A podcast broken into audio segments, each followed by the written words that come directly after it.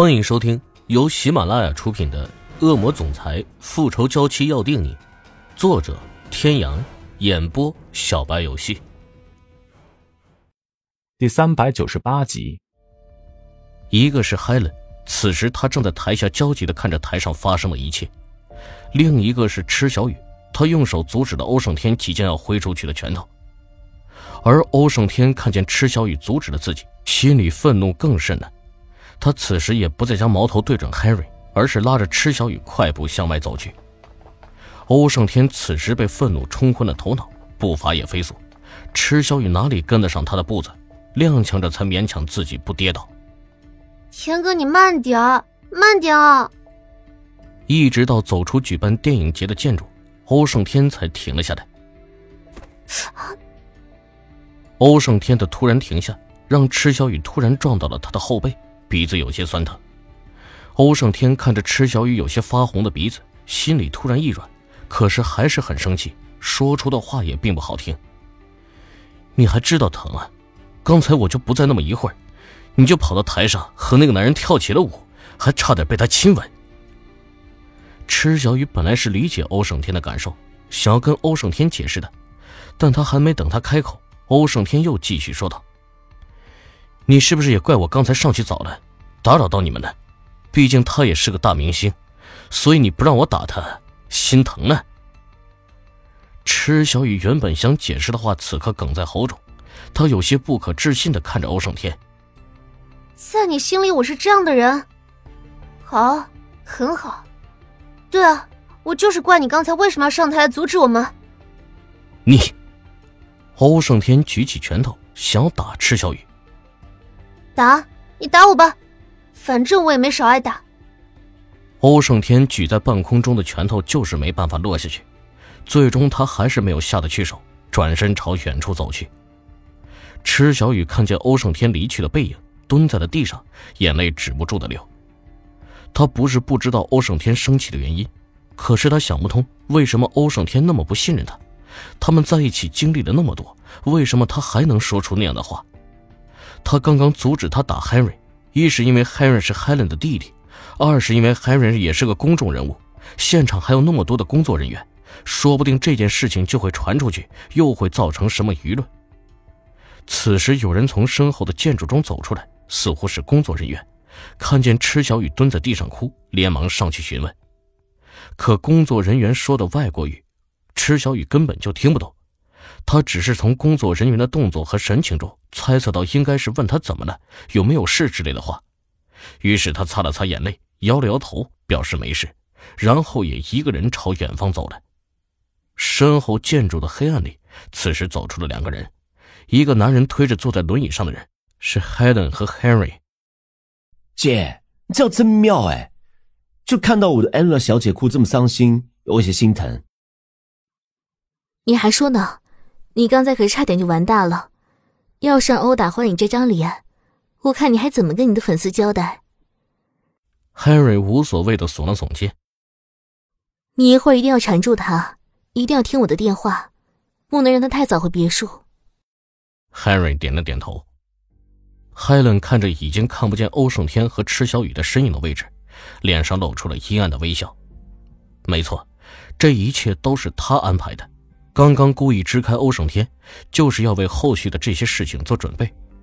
当他和欧胜天从外面回来时，看到池小雨在舞台上和一个男人共舞，男人搂着她的腰，很是亲昵。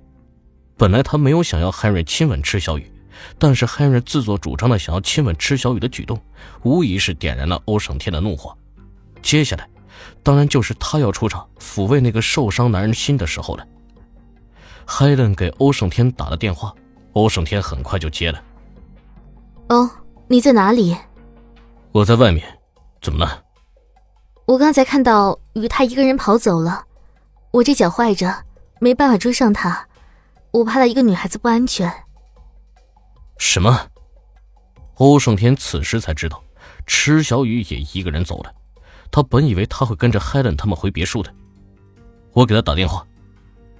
可是不管怎么拨打池小雨的电话。都没有人接，此时欧胜天有些后悔，他刚才怎么就将池小雨一个人扔下了呢 Helen 的电话在此时又打了进来。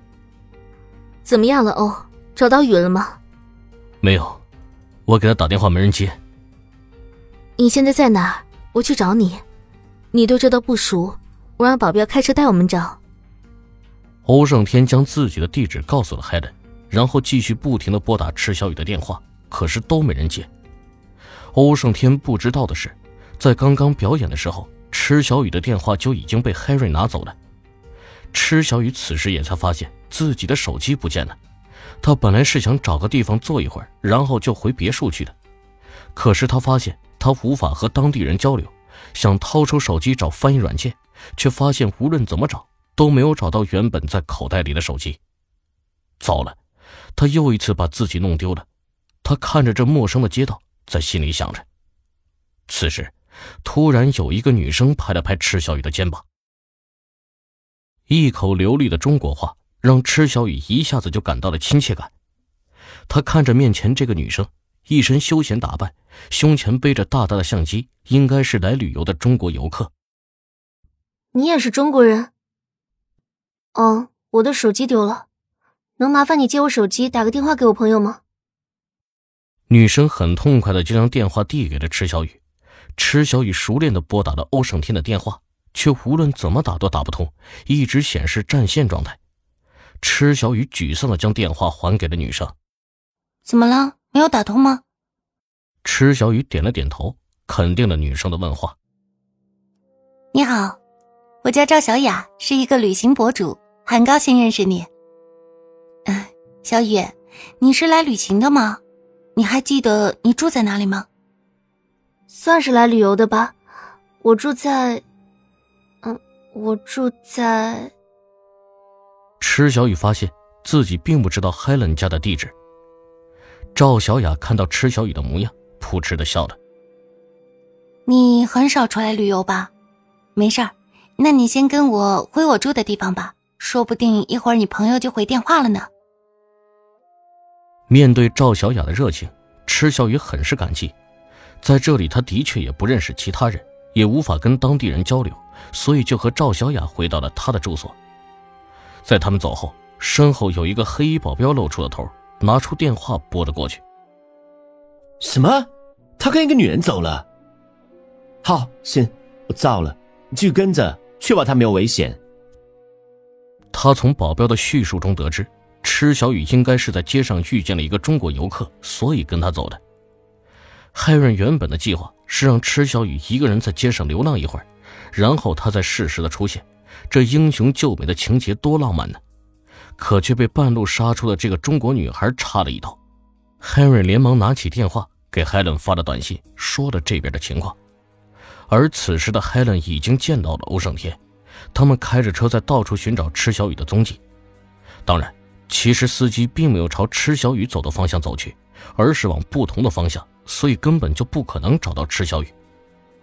Helen 在看到 Henry 发的短信后。暗叫一声不好，他猜到池小雨可能会接那个女生的电话给欧胜天打电话，于是心生一计，在一个路口转弯时，海伦一个没坐稳，扑到了欧胜天的身上，就那么恰好的，欧胜天的手机从窗户飞了出去，欧胜天一把推开身上的海伦，停车。